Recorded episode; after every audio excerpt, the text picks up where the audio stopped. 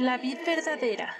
Ministerio sin paredes. Presenta. Bocaditos de sabiduría. Esta escritura inspirada por Dios es útil para enseñar, para censurar, para rectificar las cosas y para educar de acuerdo con lo que está bien, a fin de que el hombre de Dios esté perfectamente capacitado y completamente preparado para realizar todo tipo de buenas obras. Esfuérzate y sé valiente.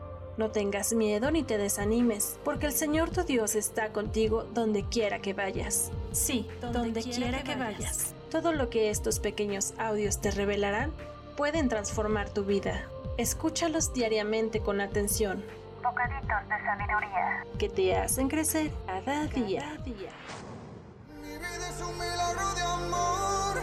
Me atrajiste con tus buenas, Señor. Cuando más perdido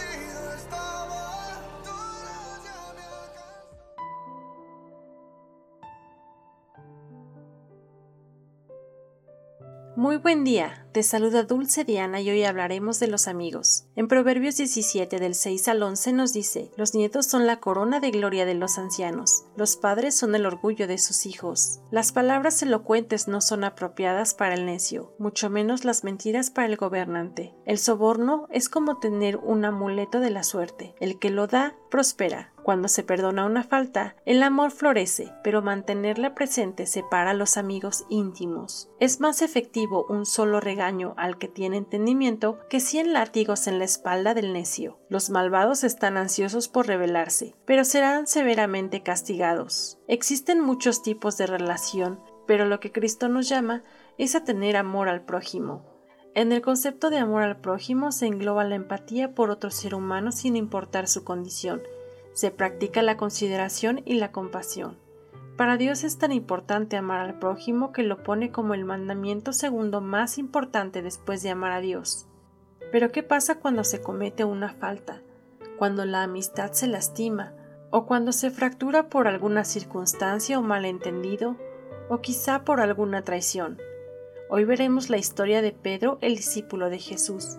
Jesús estando en la última cena con sus discípulos les dijo que uno de ellos lo entregaría a los romanos y otro antes de que el gallo cantara lo negaría tres veces. Se refería a Judas y a Pedro. Allí Jesús les dijo, Todos ustedes me abandonarán esta noche, porque está escrito, heriré al pastor y las ovejas del rebaño serán dispersadas. Pero después de que yo haya resucitado, iré delante de ustedes a Galilea. Pedro le dijo, aunque todos se aparten de ti, yo nunca me apartaré.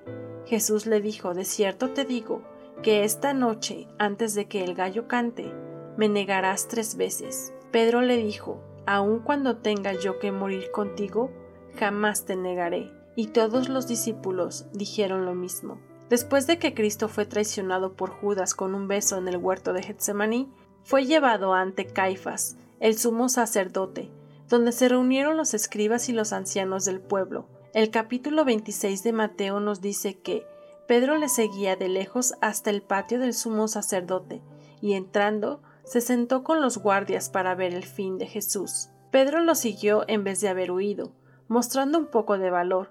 Puede que tal vez su valor haya comenzado a flaquear cuando vio a los que se habían reunido para escupir en la cara de su maestro y abofetearlo. Todo esto después de que testigos falsos consideraran que Jesús debía morir como consecuencia de un juicio corrupto y sin fundamento. Fue justo en aquel momento en que una criada vio a Pedro y declaró Tú también estabas con Jesús, el Galileo.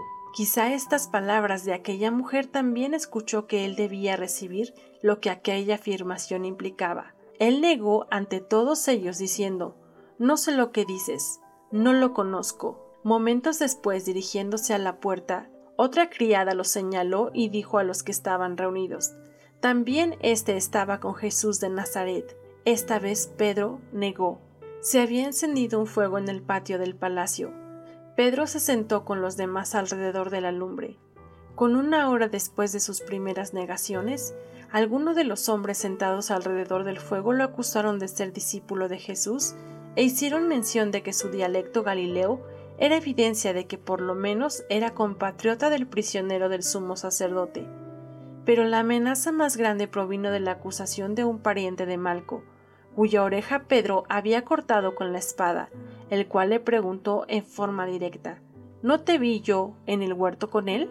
Entonces Pedro llegó a tal extremo sobre el camino de la mentira que había emprendido que comenzó a maldecir y a jurar y declaró con exaltación por tercera vez No conozco al hombre. Al salir de sus labios esta última mentira impía, el sonoro canto del gallo llegó a sus oídos, y el recuerdo de la predicción de su Señor se desbordó en sus pensamientos.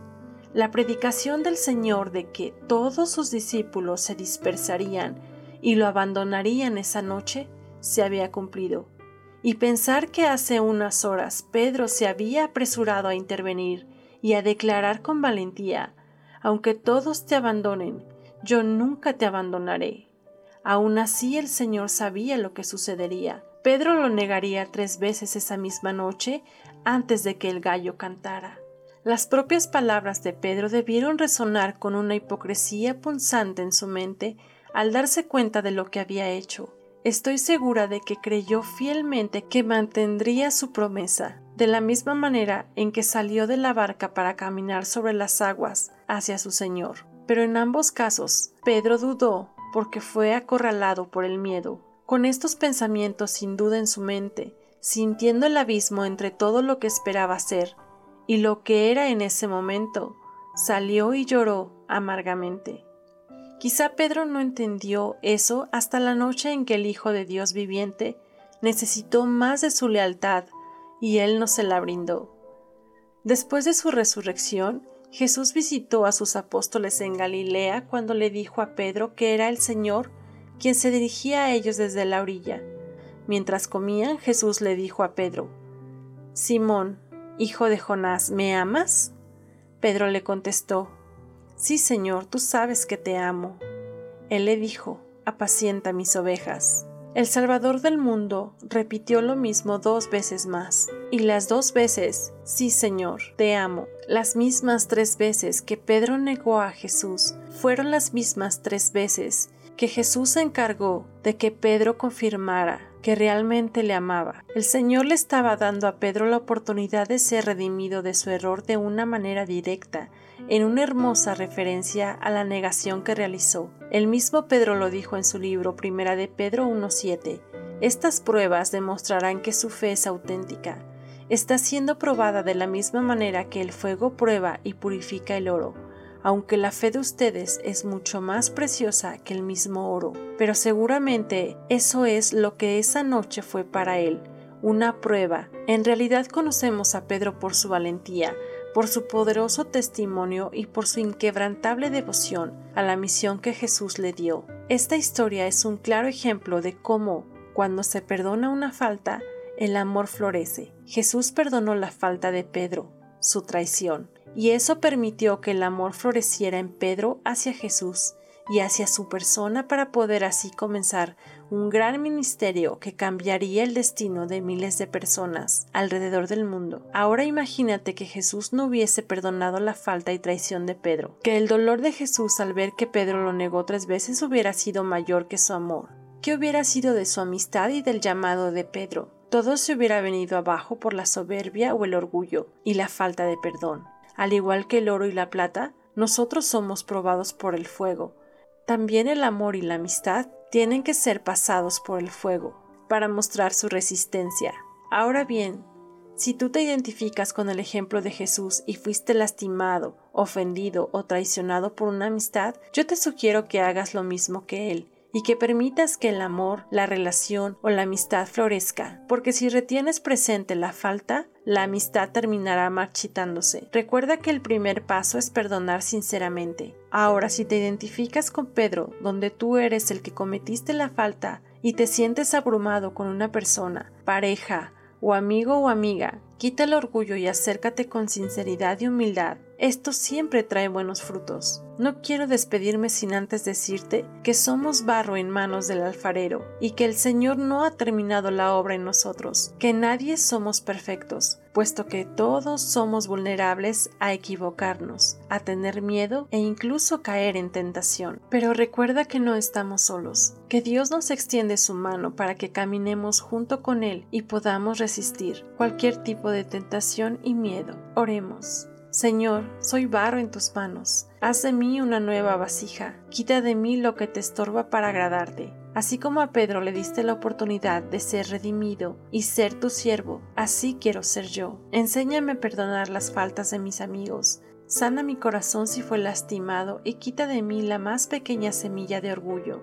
No quiero retener la falta de mi amigo. Ayúdame a perdonar y que me perdonen por mis faltas, como tú lo hiciste con Pedro. Te lo pido por favor. A ti sea la gloria por siempre.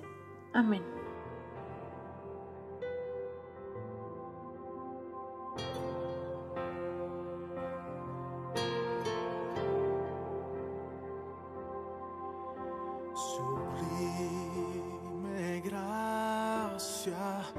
Del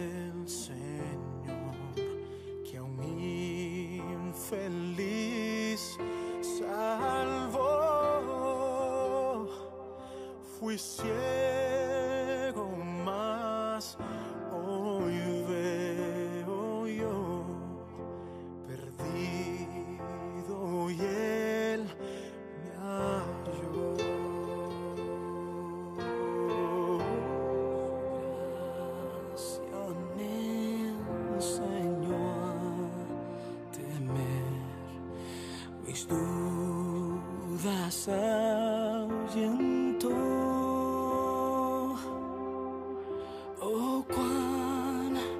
все